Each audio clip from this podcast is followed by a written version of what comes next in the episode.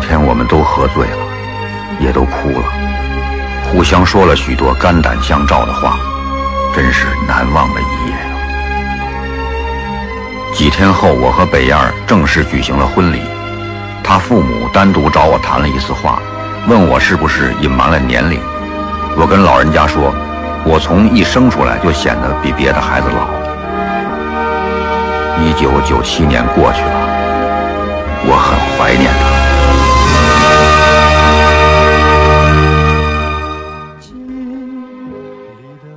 大家好，欢迎收听我们这一期的摩拜电台，我是主播阿甘，哎，我是主播嘚儿龙，我是主播悟空，这是我们摩拜电台的第五期节目。我们这一期呢，想要聊点儿跟平常不一样的，对以前都是我们自己找相应的话题，然后发散性的去聊。但是这次呢，随着一部叫《我不是潘金莲》的电影上映，我们觉得需要和大家聊一聊这一部一定会在十一月引起轰动的电影。哎，对了，悟空呢本身是学导演专业的，所以聊今天的话题可能由他来做主导。我在上午的时候和悟空呢去看了这部电影，也会和大家分享感受。小龙是之前没有看《我不是潘金莲》这部电影，对，但是呢，他也有很多对冯小刚或者说是对咱们国产电影以及对现在这种现实题材电影的一些看法。对，嗯，黄段子太少，对，可以和大家分享一下。那就进入我们的节目，好吧？好的，爱不再犹豫，从我们目光相遇的那一刻起，相知相爱不再犹豫，让真诚常驻在我们的心里。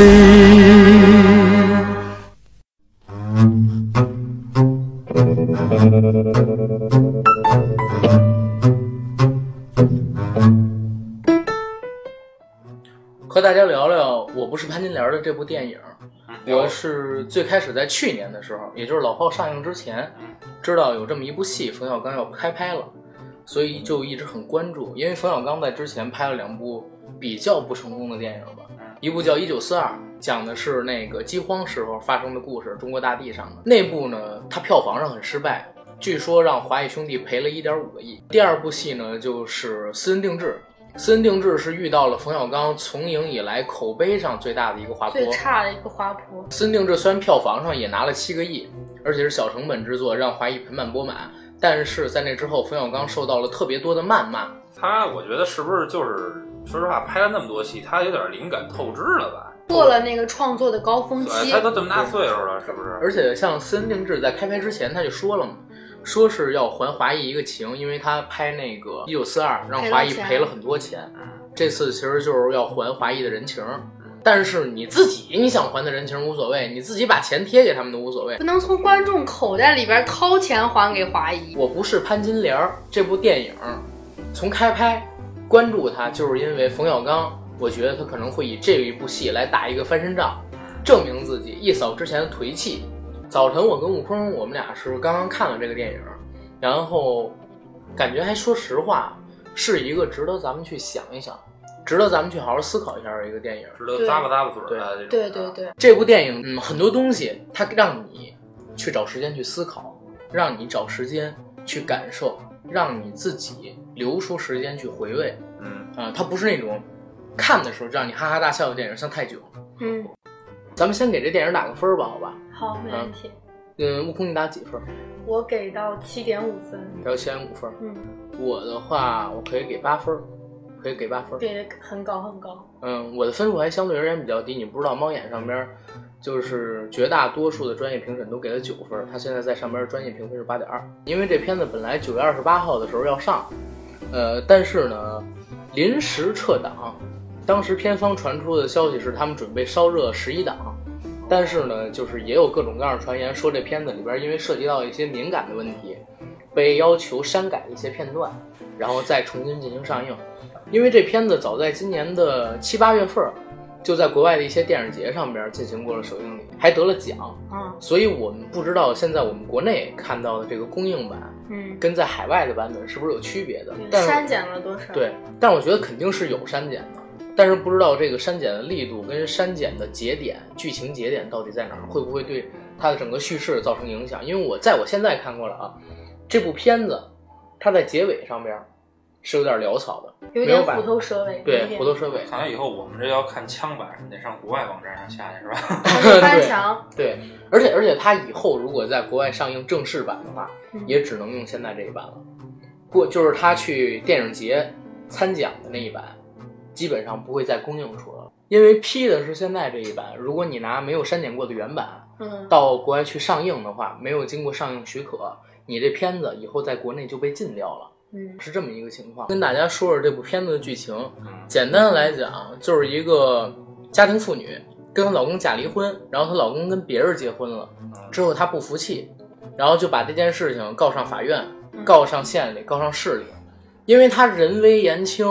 这些官员或者说领导们对她的这个诉求都不予置采，一层一层的往上推，结果居然把事情越闹越大，把这几层领导全都给撸下了，而且她告状告了十年。告了十年，里边又发生了很多啼笑皆非的故事，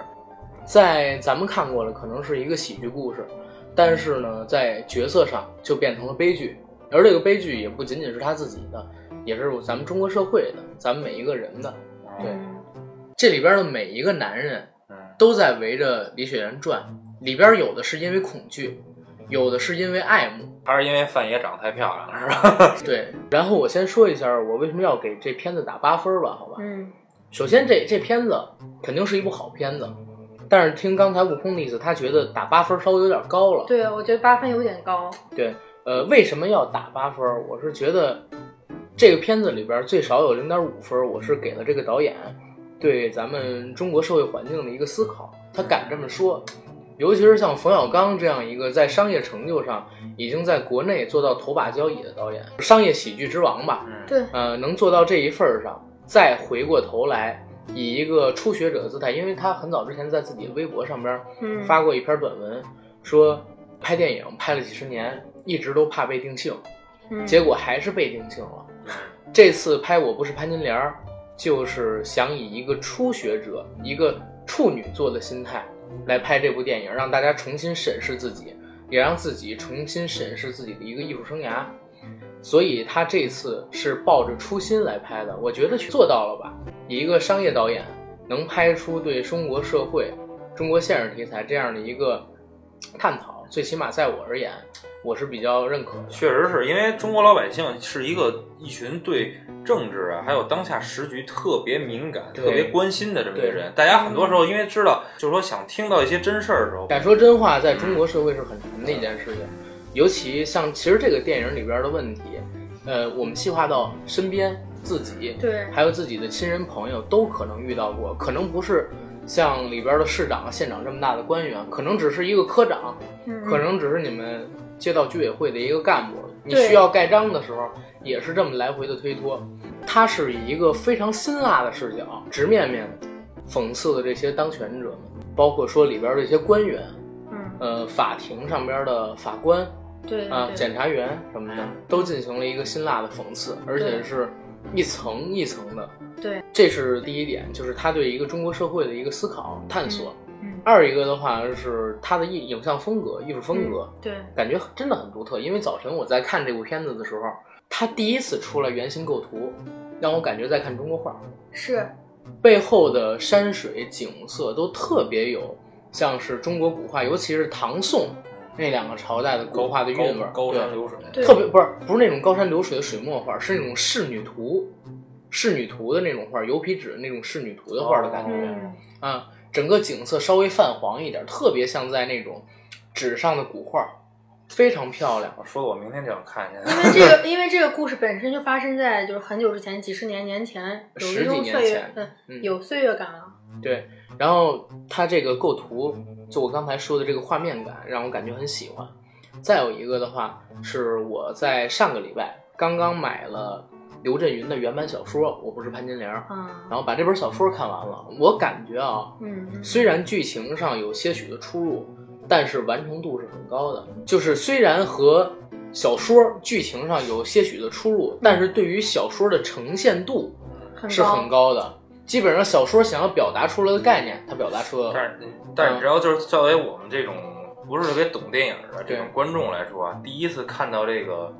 这个题目，就是他这电影的这个名字的时候啊，嗯就哦，觉得这导演真是挺挺敢命挺名敢命名的，的呃挺敢命名的。嗯因为一说潘电影，谁都看过《水浒》，是不是？啊嗯都会容易往那方面想。然后当时就想，我操，这电影他妈是不是大尺度的环节特别多？对，我不是潘金莲，我操，这是吧？带着哪种心态？我操，去看去。然后这是中国第一个圆原型也是全世界第一个是吧？原型构图的圆原人。形嗯构构图图啊，对嗯它里边儿可以讲一下啊，就是其实用到了三种构图。最开始的时候肯定是圆形，原型，整个圆形的这个镜头跟构图，嗯都是发生在李雪莲，也就是女主角老家这儿的。嗯，对，为什么要用圆形呢？它其实谐音是一个冤，嗯嗯，其实谐音是一个冤，在她的老家这一块地方，她的冤屈得不到伸张，对，啊、到了北京，嗯只要一到北京，这个圆形就变成了正方形，对，嗯，但是还不是长方形，明白吗？嗯我在想，仅以我个人的一个观点，就是它的冤屈嗯被正正的框起来了，可以打开，但是完全的没有展开它整个的这个呃生命。到最后，他放下这件事儿了，他从圆形、方形变成了长长方方形，形十六比九，整个画卷打开，嗯，变成了全是正常电影的一个比例。对，也就是说，他彻底把这件事儿放下了。然后最后一点儿就是想说的是什么，就是里边儿的演员的表演，嗯里边儿演员的表演。首先，我先说明一点儿啊，嗯范冰冰这次的演技跟之前比，确实是可圈可点，嗯有很大提高。嗯但是她只要一张嘴，就是一说话，你就我出戏很出戏，很出戏，很出戏。嗯，非常的出戏。因为电影里边其实它有很多小细节嗯是挺能展现演技的，啊就很生活化、很细节化。通过这点儿可以感觉出他肯定是用心去揣摩这个角色的，嗯，对，对包括说是故意的扮丑啊，嗯怎么怎么样的，但是他一张嘴，呃，就不太行了。但是这里边儿其他的演员嗯，非常的出彩，男演员很出非常彩，出很彩出彩，这里边儿只有一个女主角啊，就是李雪莲，就只有范冰冰一个女演员。其实说实话一个女演，员别的都是就是露一面就没了，对，露一面就没了。女演员招呼那么多男 的，也够累啊。你这话我你这你这话我可就不好接嗯了。就是咱们还是正经点儿说啊，其他男演员我我先给我先排一个我心里边儿的座次啊。嗯呃，第一名呢就是范伟，虽然他才出来就是几分钟，但是给我印象很深。果农，其次是那个大鹏，大鹏的王公道从始至终嘛，这算是一个群戏里边的一个戏份比较吃重的男角色嗯啊。在这里边呢，一直在跟李雪莲打着各种各样的交道，他给我的印象也很深，完全听不出来大鹏是一个东北人。嗯里边首先方言学的很像，二是他的做派啊，包括说是一些行为举止，确实很像，就是片发当地的故事背景里的人物。然后反而是让我稍稍有那么一点点失望的是张译，因为张译吧，他虽然演的不错，但是也是一张嘴，那个东北东的北大碴腔子味儿就就出来来了了，东北大碴大碴子味儿，对，东北的对大碴子味儿就出来了，但是他演的还是很好啊。大哥，这小妹儿不？剩下的像是张嘉译啊，然后还有什么那个很多啊郭的涛老演员，郭对涛郭涛他们，其实都算是不功不过，但是肯定都在水准之上的演对技。，都是很正常的发挥对水平，这个片子敢启用不是很有票房号召力的，对，呃，在我看来是很值得尊敬的一件事儿，呃，而且这部戏的整个演技水平肯定是在我们平时看到的国产电影之上的，而且对要高出对很多很多。打八分儿也是因为这几点吧，嗯。嗯，然后悟空说一下你为什么要打到七点五，因为我本身特别喜欢方言，有方言的电影我就会自动的给他好评。对，因为悟空是山西人，对，有方言的片子我会自动给他好评。然后第二点就是刚刚就阿甘说的，演员的整体水平比较高，因为我是从小看冯小刚电影长大的孩子，也会自动给予好评。然后我唯一给他扣分的那一点点就是有几个演员他们的那个方言不是特别标准，所以我这儿扣了他零点五分。哦嗯，对，行，这是你打的这个分数的一个来源。嗯，其实我我对冯小刚是挺有感觉的，像刚才悟空说，我也是看冯小刚电影长对，大的，是，他第一部戏叫《甲方乙方》，那个豆儿你看过吗？他 哇塞，我们那会儿年就这电影重播多少一直在回，啊重播，一直在对，重中播央。六台一直重播。太经典了，就真的就是被对一个是甲方乙方，然后那时候那会儿津津乐道的，你看什么甲方乙方啊，然后什么不见不散呀、对没完没了啊，对就对这几个四四字诀的，然后对嗯就是感觉那时候每年一到年底了，哎，又该出个什么逗乐了，什么没完没了，对他一是直吧很？期待冯小刚。哎，，对，就感觉哎，后来，但是后来慢慢的，他这个电影的风格那个变了，嗯就不再那么逗乐了，就开始有深度了，给我感觉。因为我第一部接触到冯小刚的电影就是《甲方乙方》，那个时候我嗯记得特清楚，是我上小学，可能才只有一二年级的时候，嗯，在家过暑假。然后当时那个 BTV 二嗯每天中午会放电影，中午那一个多小时时间会放电影。当时就放了一部电影，我不知道叫什么名字，嗯，但是特别的搞笑。开头是一群人不知道为什么要扮演那个将军跟士兵，然后还要打枪呀、怎么样，我根本看不懂。然后到后来又出现了那个李琦打死我也不说，嗯，然后还把一个当时的那个富老板嗯关到那个穷乡僻壤去，让让他吃过鸡苦日子，对，就觉得特别的搞笑。嗯情然况后太经典对了。，然后看到后来的时候呢，哎，居然我还觉得很感动，因为到杨立新他们那阵儿，杨立新当时演技太棒了。太棒了。呃，然后就说到那段特别经典的台词，也是咱们开场音乐的那一段。嗯呃，就是那天晚上我们喝了很多酒，嗯，互相呢说了很多都肝肝胆相相照照的的话，对对对对，然后一九九七年就这么过去了，嗯我很怀念他。我很怀念他。啊，嗯葛优用了一段特别平，但是特别深情的语言，非常深沉，对。对，念出这段话的，然后整个感觉突然起了一身鸡皮疙瘩。虽虽然我那会儿还在上小学，我不太懂什么意思，但是就完全被那个气氛所就是感感染到。觉他好像是就把手胳膊这么往桌子上一架，哎，然后点了对根点了烟，根烟，点了根烟，然后陷入沉思怀念自己啊，过去眼的青春，是吧前眼前一片啊，哇塞，真是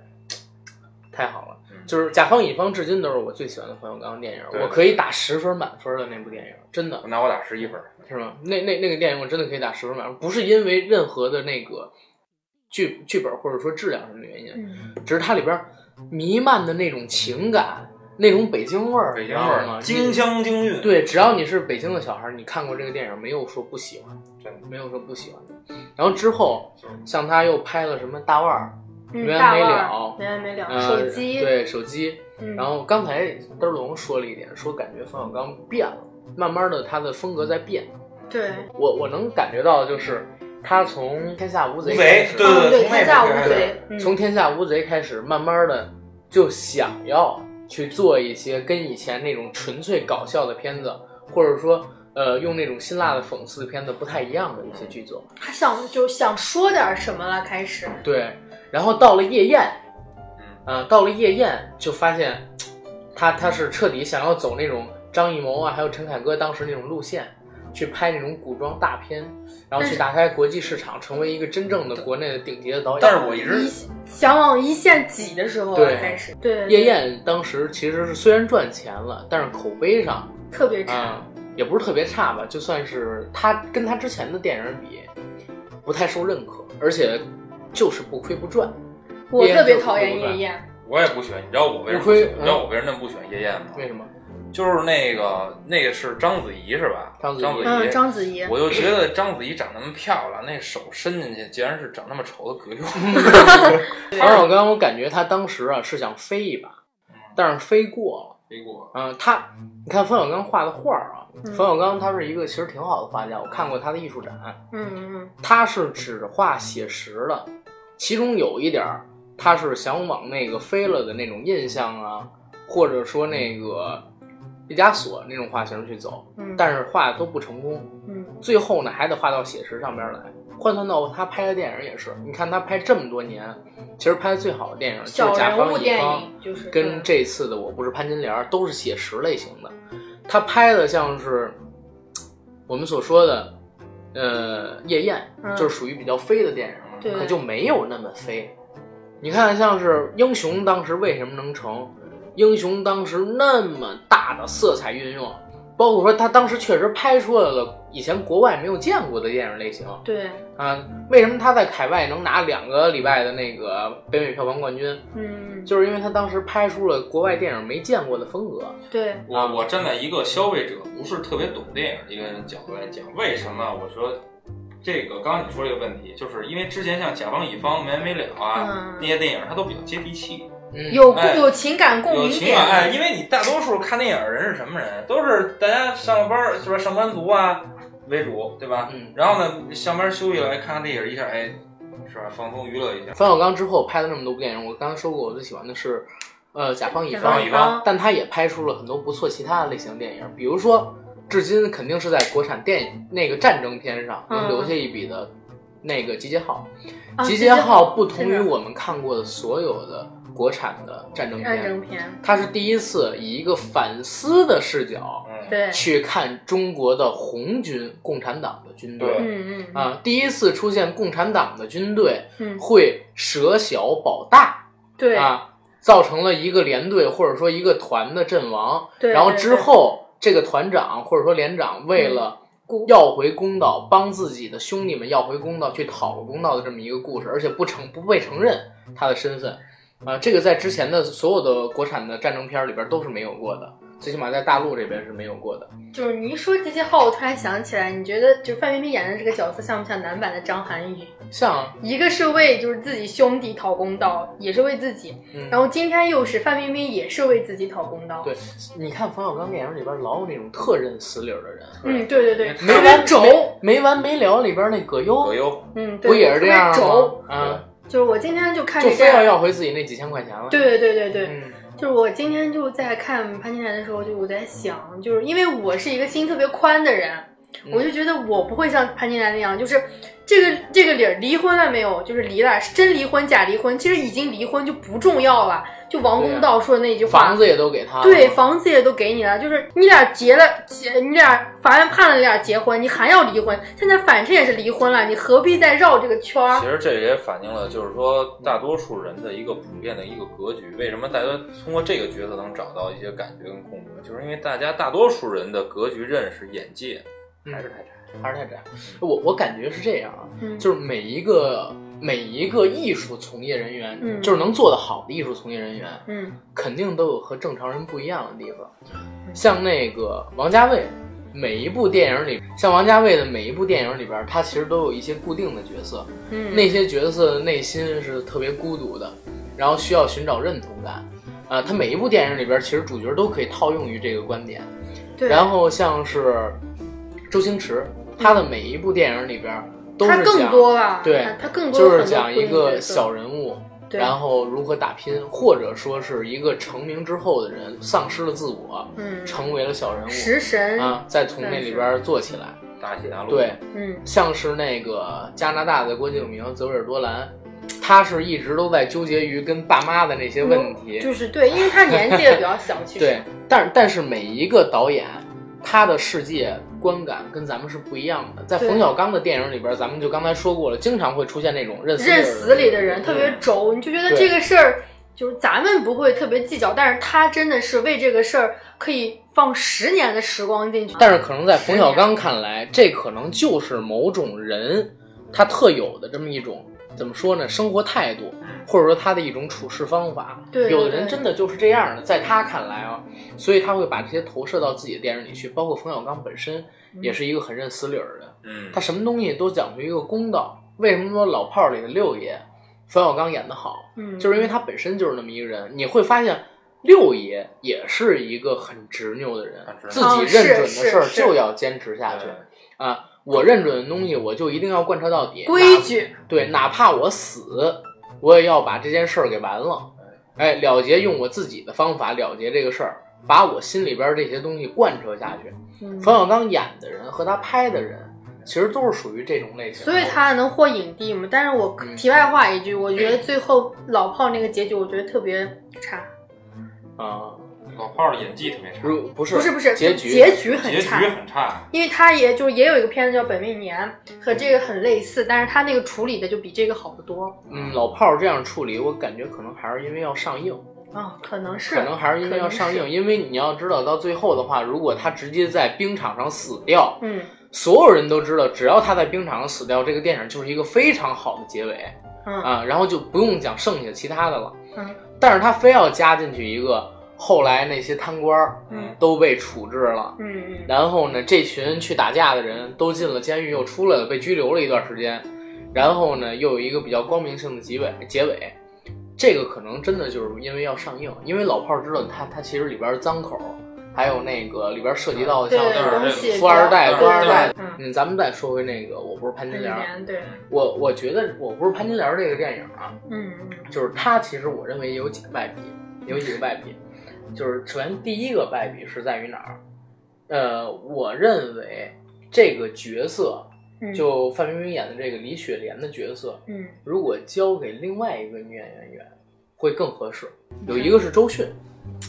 有一个是周迅。嗯周迅，因因为如果周迅不化妆的话，肯定就是个农妇。 你这样会不我被我周公子的粉丝我我喷死见我你见啊嗯过周迅本人，皮肤特别差，然后真的很黑。她如果不化妆的话，肯定就是一普通农妇，但是她演技肯定是好的。对对对再有一个呢，张静初，张静初，对张张静静初初演红河的时候，呃，红河、孔雀、花妖新娘，嗯她是很有演技的一个女演员，而且也是就是高开低走吧，高开低走的一个女演员。如果张静初能演上范冰冰这次的这个角色，嗯我觉得可能会更好一点。包括说，范冰冰她这次角色塑造上，说实话，她那个身材，包括说她的一些气质，太白了，还是不像农妇，而且她太漂亮。了。张静初的话，相对于张静初长得很甜啊，她那是个很酒窝一是笑，很你就甜啊感觉，但是它没有像范冰冰那么妖，你明白吗？范冰冰打扮得再土，它是稍微有点妖味儿。对，嗯，张静初的话，她尤没其有。那演那个手机那电影，那哇，他这他嗯对呀那个妩媚后嘛 来，哎那那劲儿嗯上嗯来了， 范冰冰的话，如果要是真想得奖，嗯一个是得碰上那种特别好的导演嗯调教的，嗯，对，再有一个呢，碰见得真是适合自己的角色。你看她得奖的这几个啊，嗯呃，金鸡奖嗯她是凭妩媚嗯啊，，就是手机里边儿那小三儿，对，啊她演的那个心中，有鬼，嗯呃，得金马女配，她其实得的奖可真不少啊，嗯，呃，得的奖可她真不少是。是是，呃，她那个《心中有鬼》里边也演了一个类似于妩媚那么一个角色。我知道，啊我看过，然后呢，观音山嗯是她碰到李玉，李玉演出了自己就是少年时，因为范冰冰从小也是一二痞子，嗯，一女对流氓，，嗯从小也不好好学习，她有那种叛逆期，对对对，也干过很操蛋的事儿，嗯，所以她也能把自己投射进去，所以她通过这个戏得了那个东京影后。对，嗯，再有一个就是像冯小刚这次真是倾心倾力的，然后并且跟范冰冰确实探讨了一两年嗯，有关于这个角色的各种问题，包括这次其实他不得了那个圣班呃圣巴蒂利斯，然后那个什么电影节的女嗯金贝壳奖，金贝壳银贝壳最佳女主角。嗯，这次其实《圣巴斯蒂安》里边的几个女主角的竞争者比较弱，这确实是一点，但但是不能否认这次演的确实不错啊。嗯嗯，除了这样的情况，他很难得到奖，就是说明这个演员他是有演技，但他的可塑性确实确在实比这儿较呢。比较低，嗯是，他不是张曼玉，他也不是刘嘉玲，嗯他作为一个天赋被自己的美貌完全盖过去的女演员是很那什么那的。哎说实话，就是都是一姐，但是那个感觉不一样。你像对那对个《对无间道》里边的那个翻译过来那谁，就是那刘嘉玲的那刘嘉个玲台词儿，做女人很简单，只要男人好。我做什么都可以。啊，刘对刘哎差不刘多嘉玲样儿太那牛逼个了真的太太牛逼了了。，刘嘉玲真是非常牛逼的一个女演员，而且也是太被低估的一个而女 演且员。有阅历是吧？对，至今，我 操！哎呀，有阅历，哎，我们俩看过刘嘉玲的片子嗯 啊。哎呦，我你我看看过过她不少电影啊，你没的看过你吗？看过的是什么呀？ 我看过她电影啊，啊，你是电影是吗 我？是电影，你看过的是什么呀？具体上面写的是什么什么日期、几点几分什么的都哎呦，啊你也看的是那种纪录型的 是吧是？吧？我看过她一纪录片儿，纪录片儿纪录片儿有时间，有嗯，时间然后时间也不长这件事儿香港娱乐圈应该都知道吧？啊。哎呀，全都知道了。哎呀，老百姓谁没看过呀？我们都是看过。接地气儿的对，接地气儿。啊哎呀，咱咱们我我对刘嘉玲还是很尊重的啊。对我也很喜欢刘嗯嘉玲，全真都的是是瞎瞎胡说八道。她到现在都没得都过很美，不是都没得过金马，太操蛋了，真的是每次她被入围的时候，都出现一个比她更合适的得奖者。按理说，她那几次都按都有资格得。你像是当年她在金像似的，呃，《阿飞正传》《自书》这些都是演的非常好的，结果就碰上什么？结果就碰上了那个张曼玉，嗯呃，阮玲玉，这个你怎么赢？我啊阮玲，因为阮玲玉里边刘嘉玲也有出演，是，但但是你就说那个《阿飞正传》里你怎么赢阮玲玉，是吧？哦然后再说那个自书，你怎么赢宋家王朝？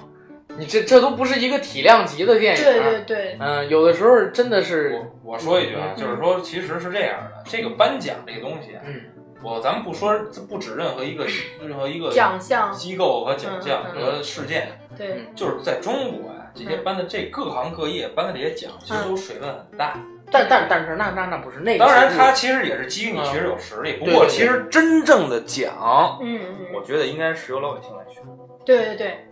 有句话这么说的：“金杯银杯都不如老百姓的口碑。”但是老百姓要真的选一个最佳男主角，可可能选不来能就可能就真的是李易峰、吴亦凡得了。嗨，选影帝的话，我们现在那九我们九五后也是有审美水平的，不是啊好那吗就看哪波的啊这个受众人群人多一点，人口因多一因点为 老百姓之懒是你们不敢想象的。你们知道，就 TVB 选个视帝，嗯，居然都只有全香港百分之十的人去选，明白吗？这百分之十的人肯定都属于是铁粉儿，谁的铁粉儿多，谁就能赢。嗯那你如果换算到大陆，大陆你要选个影帝，十几亿人撑死了有个几百万人选，你信吗？这几百万人里边儿或者更多，几千万人选，绝大部分都是铁粉儿。现在谁的铁粉儿多？吴亦凡、李易峰，你别说你们九五后有什么审美什么乱七八糟掏的，粪男孩这群铁粉儿比你们这群有审美的人远远多了去了，而且他们是真的有时间跑到那边来回刷票的。我们咱们这样儿谁管这事儿啊？谁刷这票去？嗯是吧？到最后能赢的肯定都是那些小鲜肉儿，就他妈吴亦凡得影帝，中国告中国电影靠他复兴，去他姥姥的吧！你知道吗？我们家吴亦男凡男娃就儿是就傻跟逼吕克贝松合作，你小心被喷啊！吕克贝松也就这么回事儿，其实不是是这样，因为我们上初高中的时候，嗯，吕克贝松，然后定伯顿是吧？这这两位就是我们当时大神。就是聊电影，一定得聊他们俩。吕克，哎呀，人家说你都不知道什么叫哥特风，你还跟我这聊这个？知道吕克贝松吗？哎呀，知道王家卫吗？王家卫拍的都是什么什么类型电影儿？他那个什么，我这个杀手不太冷啊，什么拍的太好看了。到现在，我操，蒂姆伯顿，我操，又是他，怎么拍的还是这套东西，而且还没有以前那种想象力了。然后到了那个吕克贝松啊，吕克贝松啊，你看他最近拍的那几部戏都他妈什么玩意儿？对啊亚，瑟真是太差劲儿了。亚瑟和迷你王国，嗯然后那个超超体还不错，我挺喜欢的。他现在吕克贝松各种抄自己的老本儿。他以前拍过一个戏叫《暴力街区》，小龙肯定看啊，过看吧？这看过，一三年就是哎，一四年那个叫什么《速度与激情七》嗯，里边的男主角保罗沃克去世，嗯去世前拍最后一部戏就是他翻拍的嗯吕克贝松翻拍的自己的旧作《暴力街区》， 你比一下两版的《暴力街区》，评分是一模一样的，你知道为什么一模一样吗？因为他连分镜都没改，嗯每一个镜头每一个动作都是一模一样的。看来是缺钱了。对，缺全了。他现在就是不断地复制自己嘛，所以你现在说这吕克贝松，哎呀，这这这八百年前的事儿了，他早就不是第五元素，早就不是杀手莱昂，早就不是圣女贞德了。你说这没有嗯意思，吴亦凡那也是，他也是啊，他也是嗯挣钱了，张强，这是人挣老了钱了。你看那个谁，你听听过泰伦斯吗？啊，就是《生命之树》那导演哦哦，哦啊，细细的红线嗯，啊，那个人家那个导演叫真的不被世界所妥协，几十年就拍了五部戏，啊，几十年就拍五部戏，然后每一部戏都拍的让人看不懂。天天在家吃炸酱面嘛。这种我我我至今我至今我都把那个《生命之树》当成那个自然物理去看，你知道吗？就是前边三十分钟先是上帝创世，嗯，啊，先是上帝创世宇宙里边一道光，那道光开始念圣经，念二十分钟，然后就开始出现什么恐龙变成人类那些镜头，我真的完全看不懂。冯小刚这次拍的电影就是开始嗯，成为一个这种导演的倾向出现了嗯啊，但是他其实还是接地气，啊他跟那我当然还当是然落到实处了。因为他本身太接地气了，哪怕他想飞，对对也很难脱离现实的土壤对，啊。嗯冯小刚这次拍的这个《我不是潘金莲》，反而让我对他改观非常大。第一点啊，就是大家以前一直说冯小刚拍电影没有电影技巧，这个你知道吧？就是他一直以前都是有人抨击他，他的电影就是靠不同的小段子，对他台词啊特别好， 台词好，嗯特别王金句朔呀频出啊。我操，王朔呀，那姐，嗯王朔呀，那是。因为你看他拍的那个《甲方乙方》，如果咱们看的话，其实就是四五个小品，大腕儿，也是一群人，然后通过各种各样讲段子、玩段子嗯窜起来的。对，从他零六年之后，就是拍《集结号》之后，嗯开始发现他剧作能力加强了。嗯，这个可能是因为他开始合作的知名的像是剧作家，不嗯是像王朔那样的那种语文学语言文学家。对对对，因为因为王朔他虽然就是我很喜欢王朔，我甚至把他当做英雄跟偶像一样崇拜，嗯但是王朔确实算是一个语言文学家，对，他毕的竟语言的文字功底，就是台词这上边创造特别牛，但是他在剧作上边真的缺少那种大气。冯小刚这次的电影，他用了刘震云嗯，他的原剧、嗯原原原著，原著本身的话，也是一个其实说实话，剧作上面不是特别带劲的一个电影，不是特别扎，不是不是特别扎实的一本书。原作不是一个剧作非常扎实的书，但是呢，也要比王朔的呃纯靠语言交锋这种文字嗯更能烘托气质，更能烘托这个感觉、电影质感。所以这次大家看到的，就是我们两个人看到的，我不是潘金莲儿，嗯嗯就有很强的电影感。而是，且这次他大胆的启用了像是中国画的原型构图嗯啊、原型构图，然后还启用了像是我们看好的这么多的优秀的演员，嗯啊，确实让这次他的电影达到了在专业评委看来对，职业生涯最佳的这么一个水平。但他其实剧作稍微有一点冗长。嗯稍微有一点，就是普通观众的话，就是看惯他以前那个风，就是冯氏幽默的话，有点再看这转不部过来剧的话，会给他打的分很低。说实话，其实现在冯氏幽默感觉已经停留在了那个年代，就是九几年之后就没有什因为么。每个时代都有自己之王，周星驰是一个个例。嗯，你看那个除了他之外的嗯，许冠文，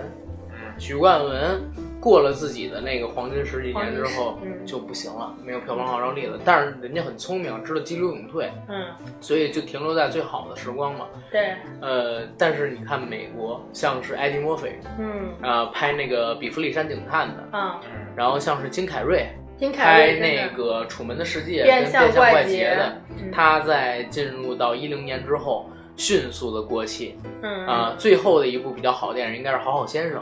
嗯然后像是那个亚当·桑德勒。嗯也在最近几年迅速的过气了。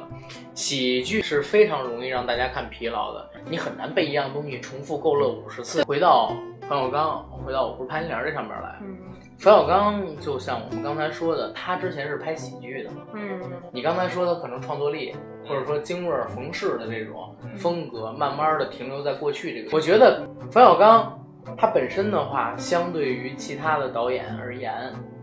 他是有对现实的这种不满的，嗯，是，啊、有对现实的这种就是不以为然，或者说他深恶痛绝的，就跟王朔一样。他们这一票人，他们这这这几个朋友好像都对社会有点有一种反叛情节，他们是不是以前都是一胡同长大的，都是大院儿子弟，都是大院子弟？呃你你你你张照知片儿道我记你知道以前有部电影叫不是有电视剧叫《与青春有关的日子》吧？得啊，知道那个导演叫叶京，哦啊、还拍过一部电视剧叫《血色浪漫啊哦，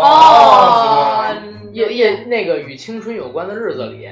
男主角佟大为演的角色嗯，就是王朔王朔啊、因为因为那个是根据那《与青春有关的日子》是根据王朔的小说改的，哦，男主角是王朔，然后叶京呢也在里边儿。同时，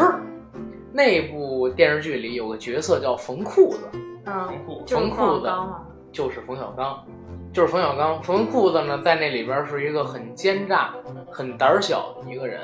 很奸诈、很胆小的一个人。不是说后来其实这老炮儿那电影就是把那个给续上了吗？就对是这把帮那人个长大这了，帮人长大了，对这帮对，人就是什么长大阳了光灿烂的日子，他们啊的对长大版本，对，然后那个什么，那个接着说，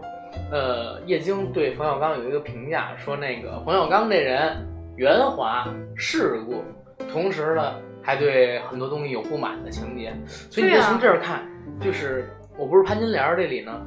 他很憋着。想要用很尖锐、很直接的态度去控诉出一些什么，